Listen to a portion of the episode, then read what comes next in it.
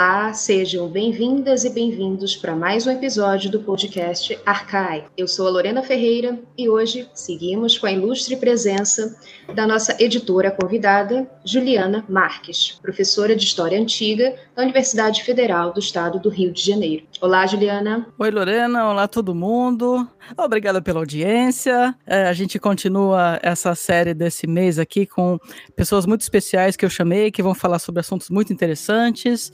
Mas agora a Lorena vai falar quem é a convidada de hoje. A personagem de hoje é Serapis e a nossa convidada é Joana Campos Clímaco, professora adjunta de História Antiga na Universidade Federal do Amazonas. E participa também do Laboratório de Estudos do Império Romano Leir, da USP. Na produção, contamos com Beatriz de Paoli, Fernanda Pio, Flávia Amaral e Gabriele Cornélio.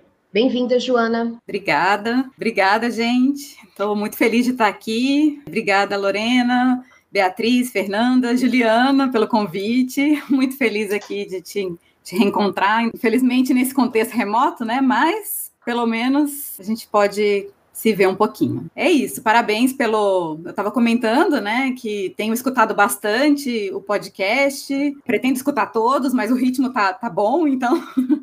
mas é, o bom é que a gente não precisa ter pressa, que, que esse material acho que veio para ficar, né? Então, gostaria de parabenizar os criadores também. Iniciativas como essa são muito boas, né, para a gente integrar a área, para a gente conhecer colegas não só da história, mas que estão trabalhando com antiguidade em outros, nos outros cursos, enfim. Então é isso, gente. Muito obrigada. Lembrando que eu acho que uma coisa muito legal sobre os podcasts que a Joana falou sobre eles ficarem lá, né, depois do período remoto, eles são muito úteis para os nossos alunos, para os alunos futuros e para muitas pessoas que se interessam por antiguidade, né, que realmente aparecem de todos os cantos e que tem com certeza um conteúdo de qualidade dessa vez, né? Perfeito, perfeito, Juliana. Joana, como todos já sabem, nossos ouvintes, né, o primeiro bloco é sobre você. E eu gostaria de saber como foi optar por história. Aqui a gente ficou sabendo, aqui por trás dos bastidores, que havia um flerte seu, é, entre outras áreas, né? Psicologia, relações internacionais. Comenta um pouco pra gente. Tá bom. bom, é, eu entrei em História na UNB em 1999, olha.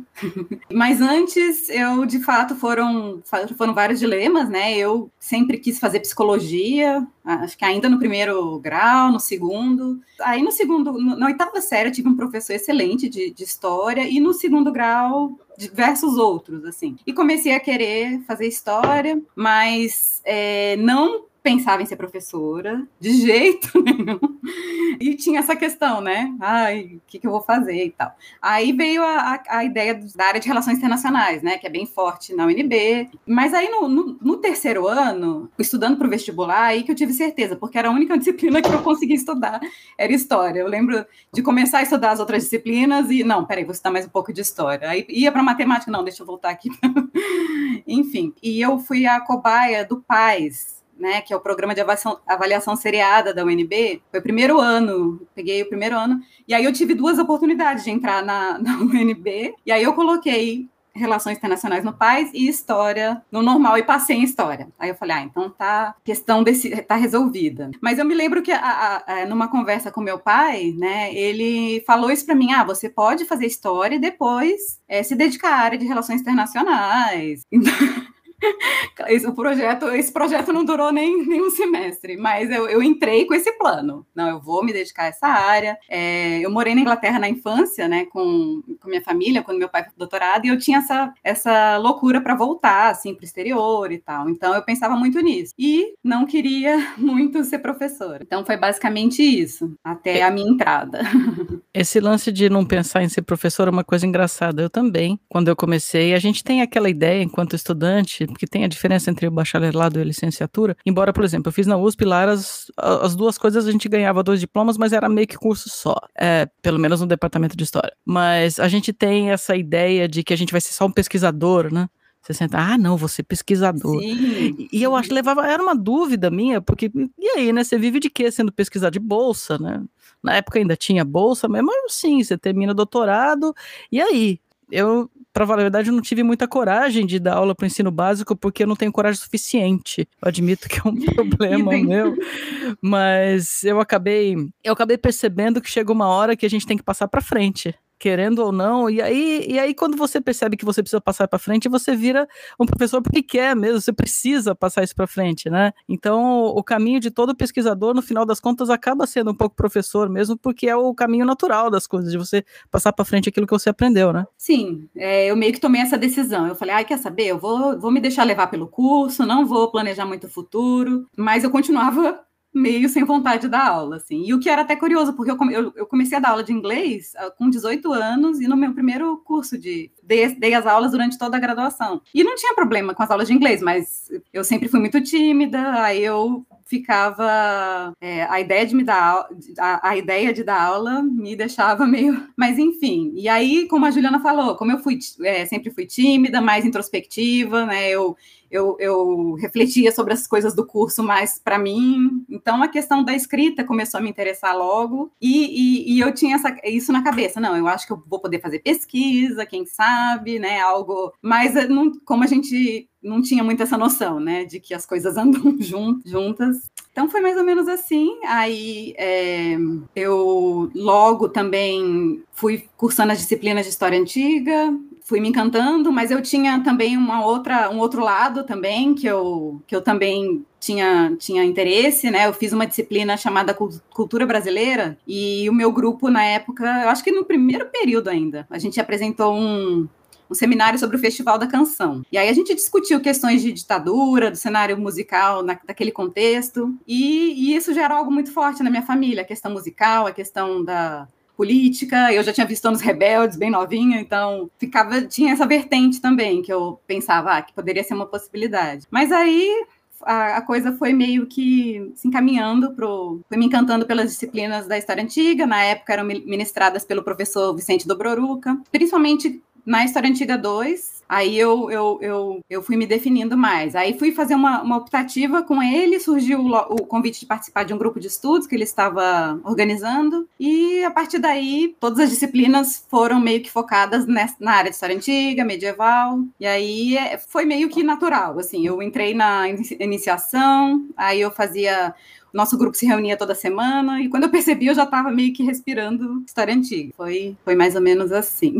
Aí no, na, na, na, fase final da graduação, né, eu já tive contato com uma documentação obscura, desconhecida e que daí é, o Vicente me orientou a procurar o professor Norberto Guarinello. Né? E aí que em poucos meses eu passei na seleção e fui, preparei a, a ida para São Paulo e fiquei lá por oito anos, mais ou menos, acho que é isso, entre mestrado e doutorado. E aí foi um outro capítulo, né?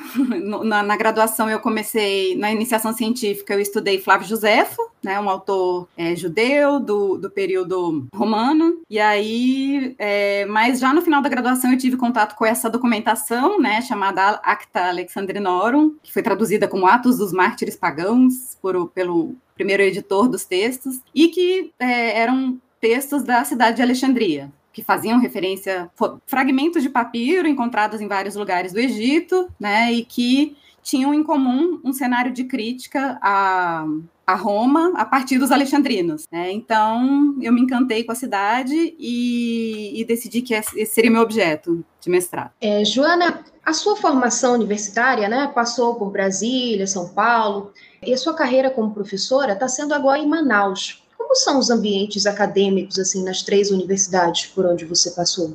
Nossa, é, é, engraçado isso, né? Porque a gente pensa em cada fase dessas como uma vida inteira, né? É, não é nenhuma fase, mas parece uma vida mesmo. É, então foi é, Brasília, eu ainda morava com meus pais, né? Então ir para São Paulo significou a saída da, da, casa dos pais, encontrar pessoas fantásticas, né?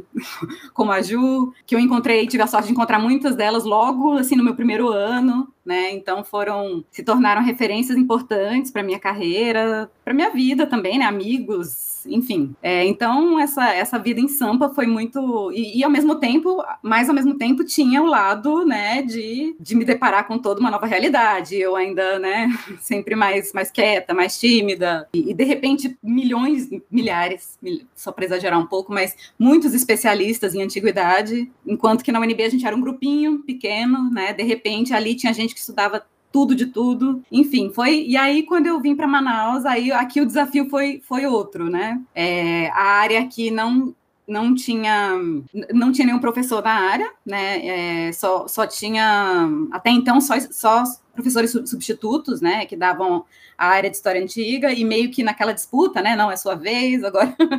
É, então ninguém de fato se gostava muito, né? De, é, se dedicava a principalmente a questão da pesquisa, né? Então é, e, e, tinha muito, e aqui tem muito essa questão regional, né, de que a história tem que ser história regional. Claro que deve ser feito, mas tinha, é, no começo tinha, eu me deparava com muitas questões assim dos alunos, né? Não, mas espera aí, história antiga, como é que eu vou estudar isso aqui e tal, uma... Então, é, mas agora sim, alguns anos depois, né? Agora eu já tenho o meu, meu grupinho aqui, vários, vários já vários PIBICs, já entrei na pós-graduação, então a coisa tá devagarzinho se encaminhando por aqui e tá sendo muito legal fazer parte dessa história. Sabe, eu fiquei muito feliz quando eu vi que você foi para Manaus, para Amazonas, porque para todos nós que trabalhamos com antiguidade, porque assim como outras pessoas, primeiro o Nordeste, saindo do eixo Sudeste até um pouco Sul também, é, até eu lembro quando eu entrei na, universidade, o Norberto, que também foi meu orientador, né? Eu sentei e falei para ele: Nossa, eu queria estudar história antiga. Ele vai, então ele falou assim: Vai estudar história medieval. Eu olhei para ele com uma cara e falei assim, Porque os concursos são de história antiga e medieval. Na época todos eram, né? E passava geralmente gente de Brasil. Tinha poucos especialistas é o pessoal de, de longe desses centros maiores e mais tradicionais não estava interessado né, em ter especialistas, e você e toda uma geração foi, foi, você foi uma das primeiras aí, no caso, para a região norte, e, por exemplo, tem outros centros muito interessantes. Eu lembro particularmente de São Luís, que não é exatamente região norte, mas é perto daí, né? Tem a Cíntia, e assim, eu eu lembro sempre, até nós, até em São Paulo, a gente está sempre, como historiadores, dentro do mundo dos historiadores, tendo que justificar por que, que a gente estuda antiguidade, né? Uhum. E antigamente a gente, antigamente, a gente respondia, ah, mas as instituições vêm do mundo antigo, o que não deixa de ser uma resposta válida, mas quando você fala da, da ideia de se estudar alguma coisa fora da história regional é que a gente entende que a história regional não está sozinha, né? não é uma ilha uhum. no meio do nada, e que a, as formas como ela se coloca tem a ver com uma relação com essa, digamos, história, aspas, na né? história universal da qual a antiguidade faz parte, né? Sim, exatamente. É isso que esse essa questão que você trouxe, Ju, é, tem sido tem sido mais ou menos o que eu tenho enfatizado, né? Essa questão do, do vínculo do local com o global, de, é, de que a gente não no, que não faz sentido pensar no Amazonas como algo é, produzido no vácuo, enfim. É, então eu tenho esse semestre eu tô, tô, até dando uma disciplina optativa para graduação, né? É, repensando a história antiga a partir desses novos debates da história global. Então, tudo é integração, tudo é conexão, e aí eu acabo é, meio que enfatizando isso com os alunos, assim, tá vendo? Vocês percebem que a gente precisa do específico, mas a gente também, esse específico também precisa fazer sentido numa realidade um pouco mais ampla, né? Senão acaba ficando tudo deslocado, né? Os debates ficam deslocados e ninguém se comunica. Então, é, e a questão do ensino também. A questão do ensino também é uma área que eu tenho também abordado, assim, tentado me aproximar um pouco mais, é, que, que os alunos sentem falta, né? E, e, e aí dá para fazer também esse, esse debate, né? Entre, entre o local regional,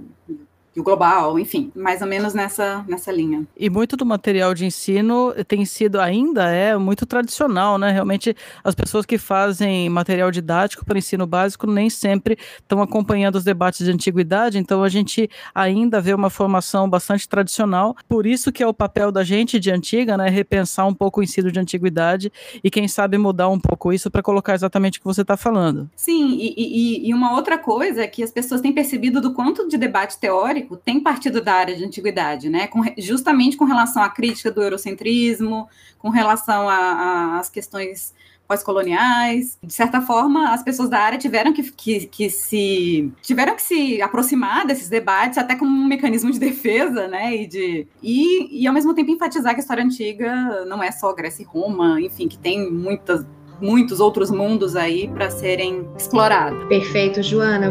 Bom, pessoal, chegamos ao fim deste primeiro bloco e no segundo bloco voltamos para falar da nossa personagem de hoje, Serapis. Você ouve podcast Arcai, da Cátedra Unesco Arcai sobre as origens plurais do pensamento ocidental da Universidade de Brasília. Assine nosso conteúdo no lugar em que costuma ouvir seus podcasts. Fique por dentro de tudo que rola na cátedra em arcai.nb.br e nas redes sociais arroba arcaionb. E atenção, Arcai é com CH. Voltamos para o nosso segundo bloco com a nossa convidada Joana Clímaco. Joana, nos conte um pouco sobre a personagem Serapis, suas principais características, onde ele foi cultuado. Certo, vamos lá. Bom, Serapis foi um deus híbrido, né, que a gente hoje chama de híbrido sincrético. O seu culto teve origem na cidade de Alexandria, é, no contexto dos Ptolomeus, né, ou seja, no século IV a.C.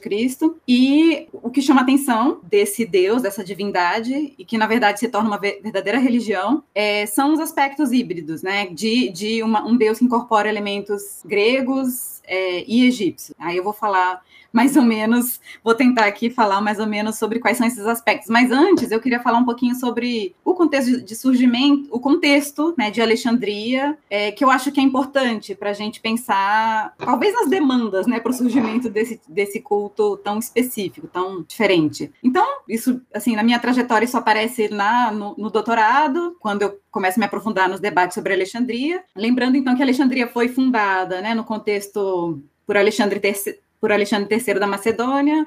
Né, ela se torna, a, alguns, alguns anos depois, ela se torna a nova capital administrativa do Egito, né, depois que depois da morte de Alexandre, quando Ptolomeu se torna rei e transfere todo o aparato administrativo de Mênfis, né, a antiga cidade egípcia, para Alexandria. Então, Alexandria se torna o centro de um novo governo real é, monárquico, né, mais estrangeiro, recente no Egito, e de uma corte greco-macedônia. E, e, aí tem um aspecto importante né, sobre as monarquias helenísticas, né, que, que começam a se desenvolver a partir dos, dos generais de, de, Alexandre nesse período, é justamente o fato delas de serem monarquias que não que se estabeleciam pela conquista, não tinham tradição, não tinham legitimidade, né, e precisavam se adaptar às circunstâncias locais, enquanto de alguma forma tentavam também importar é, aspectos da cultura grega né, para as novas moradas. E no Egito havia algo mais específico, né, a dinastia dos Ptolomeus se ancorou muito na, no território egípcio, né? Um território que já tinha uma longa tradição faraônica. Então, seria mais ou menos esse o contexto, né? Uma nova cidade se estruturando como corte, é, e aí o, o, o, contexto em que surge mais ou menos, né? Esse, essa nova essa, essa, nova divindade. E aí tem uma série de questões, né? Muitos autores interpretam Serapis como o, um, um deus sincrético que visava conciliar todos os, os diferentes agrupamentos da cidade cidade, né, principalmente gregos e egípcios. Outros falam que, como a elite grega e, Macedônia era minoria na cidade, no,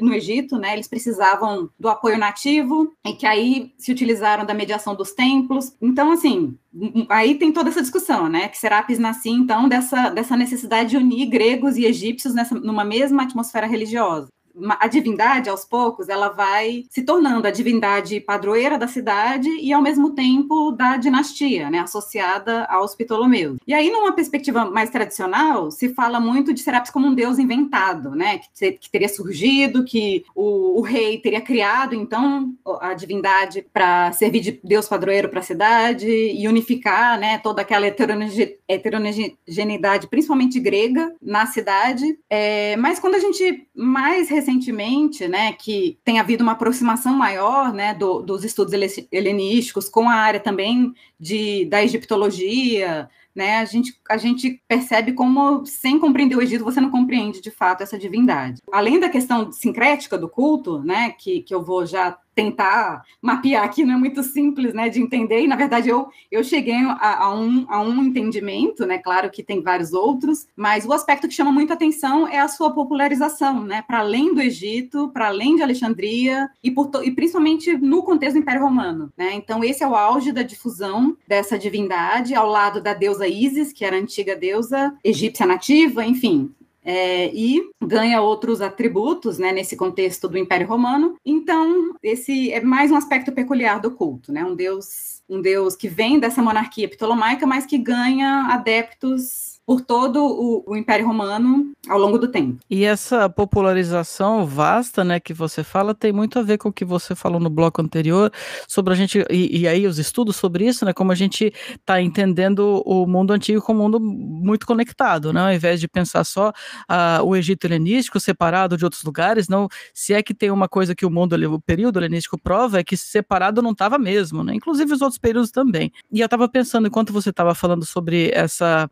esse sincretismo, a palavra sincretismo é uma palavra é, bastante, muito mais comum no vocabulário brasileiro do que talvez em outros lugares. Então, o brasileiro, quando ouve o termo sincretismo, já alguma coisa vai para a cabeça, né? Com certeza. E aí, ah, quando você estuda as religiões politeístas, elas. Isso é muito natural, né? Para nós, assim, pensar talvez tradicionalmente nos deuses antigos, é uma coisa que sempre se diz, por exemplo, um, um erro horroroso tradicional que se, faz, se ensina na escola é que os deuses romanos eram cópia dos deuses gregos, né? Então, assim como o deus Serapis é um deus inventado que saiu do nada, na verdade eles não saíram do nada, né? É uma percepção ampla da, da, da divindade no mundo antigo que permite que um deus como Serapis se torne popular. Exatamente. É, e, então, assim, é uma divindade que eu, que eu vejo muito como essa metáfora de Alexandria mesmo, né? Como aspectos que, que, que dialogam, que convivem, e assim, a ideia de sincretismo também, não sei nem se é a mais apropriada, tenho até uma dificuldade, né? Se é o hibridismo, se é uma coexistência, porque também tem vários outros deuses e, e, e envolvidos nesse culto, né? Na verdade, tem é, é uma adoração que envolve. Não é somente um deus que se torna único, independente do resto, né? Agora, tentando responder a primeira pergunta, né? Quem, quem é Serapis? O que é Serapis? É, bom, a gente pode começar pela representação de Serapis, né? Um, um homem idoso, barbudo, semelhante a Zeus e, e Hades, no geral sentado, numa espécie de trono, né? No... E ele tem um aspecto característico é que ele, ele tem o cálatos na cabeça, né? Que é a cesta de frutas, é, e está sempre acompanhado pelo deus é, desculpa, pelo cachorro de três cabeças, né, o Cérbero. Então, é, uma, uma, uma, representação curiosa a partir dessa apresentação que se dessa representação que se começam a especular sobre os possíveis sincretismos, né? É, Cérbero associado ao submundo, associado a que aí também pode ser associado a Hades entre os gregos, Plutão entre os romanos e ao Osíris egípcio, né? É, o Cálatos tem a representação da, é, representaria provavelmente a fertilidade, e, e, no mundo grego faria ressonâncias com Dionísio, com Deméter, e mais uma vez com Osíris egípcios, né? Então, já que Osíris era o deus do submundo, da fertilidade, da renovação, e o fato dele é, ser adorado ao lado da antiga Isis, né, no lugar de Osíris. Então, isso é um aspecto que, que começa a acontecer também. É, antes, o, o, antigo culto de Isis e Osíris começa fora do Egito, principalmente, a ser substituído pelo de Osíris e Será. Então, assim, havia uma antiga tríade egípcia, né, que, que era composta por Isis, Osíris e Horus, e que, a partir da popularização de Serapis em Alexandria, e principalmente nas possessões ptolomaicas fora do Egito, é, são encontradas representações de Serapis, Isis e de Arpócrates, né, que é o Horus criança, é, no colo da mãe, né, é, mamando na, é, no colo de Isis, então, é um aspecto que, também que, que está bem associado à Serap. Você estava falando isso, eu tenho uma pergunta de aluna, que agora pensei, falei, nossa, uma coisa que eu não sei. é, não, porque o, o, faraó, tradicionalmente, né, o, o, o, rei egípcio, cujo título é faraó, é, a representação clássica dele, dele é o Horus está no rei, né? É, isso desde o do, do, Reino Antigo, etc. Então, quando você chega e tem um rei estrangeiro, que é um rei grego, que se torna, portanto, um faraó no Egito, e aí, como você resolve esse Horus estar no rei e o rei não ser egípcio? Exatamente, Ju, essa que é o. é a questão central, eu acho. Qual é a questão, né? Assim, Ptolomeu I, ele passou, antes de ir para Alexandria, ele passou décadas em Mênfis, que foi a cidade a primeira capital egípcia, né? E que no contexto era um antigo, era o lar do antigo do rei criador Ptah. E no período tardio foi, foi onde se, foi o contexto em que, em que se desenvolveu o culto ao touro sagrado Apis, né? E Apis era uma divindade real, responsável pela vitalidade e divinização dos faraós, né? E que na morte se transformava em Osíris. Então, então esse complexo do Serapeu se desenvolveu em, em Mênfis, né? Mais ou menos durante todo o período tardio, período persa. Então, é, e Ptolomeu estava lá, né? Chegou, chegou lá nesse contexto aí. Né? Então, e, e, e, o, que, o, que, o que se sabe é que já havia uma população grega em Mênfis que adorava esse deus já sincrético de Osíris A. Então, né, lembrando que após a morte Apis virava Osíris, é confuso, né? Essa... E, e, e aí se, é, Apis se tornava Osíris, e aí governante do, do submundo, e Osíris era pai de quem? De Horus, justamente. É, e o faraó entroniza, é, entronizado, no, a partir do momento que ele, que ele era coroado, ele virava Horus, filho de Osíris. Então, assim, é, seria um, algo muito conveniente né, pa, para uma, uma realeza se instalando e tentando se vincular a, a um universo simbólico já muito arraigado, né, se, se vincular, entrar meio que nesse, nesse jogo, né? Então, assim, se fala. Então, esse o Osiris Apis já tinha, já tinha um primeiro sincretismo aí na, na religião egípcia mesmo, né? Que, que provavelmente se desenvolve nesse, nesse contexto tardio. E além disso, Horus era no, considerado o primeiro faraó nos tempos míticos egípcios. É, estaria de alguma forma se perpetuando aí uma ascendência, né? Dinástica que esses reis precisavam de de desenvolver nessa nova cidade, nessa nova corte. Então, essa aí tem essa, só que assim, aí tem essa questão, né? Tudo bem, é, Osíris Apis explica o nome, mas como que, de onde vem essa representação, né? É, como se torna Serapis? Então, tem, tem alguns autores que falam isso, né? Tá, isso explica o nome, mas não a imagem antropomórfica, porque, né, é, então, totalmente, totalmente afastado das, das representações egípcias. É, e aí, aí é que começam as especulações, né? Talvez pudesse ser uma forma de traduzir, traduzir noções egípcias em um formato aceitável para os gregos, né, que não, não eram muito adeptos do culto aos animais, que eram mais acostumados com figuras humanas, pensando nesse público grego diversificado de Alexandria. E aí é, se estabelece, então, uma equivalência a partir das, das funções, né, e aí é, essa, ou seja, quais eram as funções né, do, do Osiris Apis? A função do submundo, a questão da, da, da, E aí se vai buscar esses atributos no mundo da representação imagética grega, né? Então, assim, mas é tudo. É, na própria antiguidade, né, as fontes é, sobre, sobre isso já, já, já, já não tem muito, já não estão muito em acordo com relação a, a, a essas questões, e, e, e, e daí que tem os relatos que já especulam já começa a especular sobre isso na própria antiguidade. Deixa eu beber um gole já. Eu só pensei numa coisa que eu achei interessante quando você estava falando. Ah, você tem o período tardio egípcio e você tem a dominação assíria, é, que foi é, muito combatida expulsaram meio que os assírios ali, e depois você tem a, a, dominação persa, que também não dura muito tempo, né? só que Cambyses estava preocupado com outras coisas, uma coisa que diferencia os Ptolomeus dessas dominações estrangeiras anteriores, pouco anteriores, é o fato de que os Ptolomeus ficaram lá, é, o rei foi para lá, ficou lá, fundou Alexandria e, e, se assumiu quanto faraó de fato no Egito, né? Então eu imagino que isso tenha muito a ver com a consolidação do culto de Serapis e durante o período ptolomaico e não antes, né? Porque o rei está lá e ele fica lá, ele vai, a dinastia vai ficar lá, né? Exatamente. Isso é algo bem, bem próprio dessa, dessas monarquias, né? Elas, elas se tornam monarquias que governam a Ásia, né? Então, monarquias de origem da Macedônia, mas que se tornam reis de diversos lugares da Ásia. E aí, no caso dos Ptolomeus, reis do Egito. Além disso que você falou, Ju, com relação ao, ao fato deles estarem lá, tem, a, tem essa questão da nova cidade também e, do, e de um processo migratório que, que a Fundação de Alexandria, de certa forma, acaba sendo intensificado né, nesse momento. Então, é, muitos, muitos novos agrupamentos de gregos de diversos lugares vão se fixar ali, né?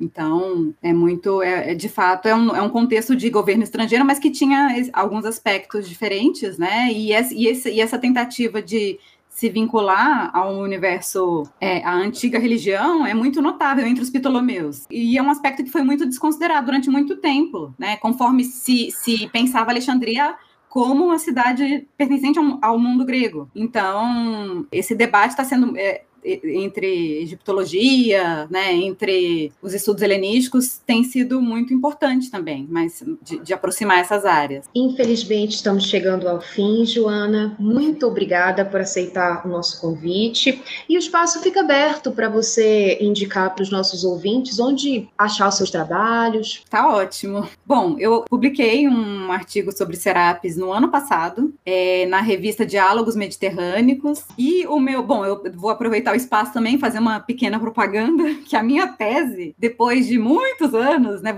é melhor nem falar quantos, mas eu consegui publicá-la nesse ano pandêmico. A Alexandria dos Antigos, Fascínio, Exuberância e Controvérsia. É, e aí tem alguma coisa sobre Serapis ali, mas é, é, foi principalmente depois do doutorado que eu comecei a me dedicar mais a essa questão. E é isso, eu agradeço muito por essa oportunidade, foi ótimo conhecer vocês e e ficamos aí à disposição para outros, outros encontros futuramente. Obrigada. Perfeito. Muito obrigada, Joana, nossa editora convidada Juliana. Até logo.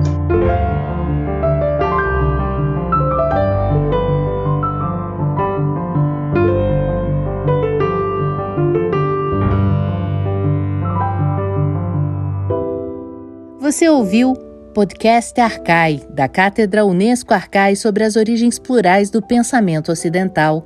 Produção: Arthur Sobreira, Beatriz De Pauli, Fernanda Pio, Flávia Amaral e Gabriele Cornelli. Locução: Marcela Diniz. Trilha de Dambodan.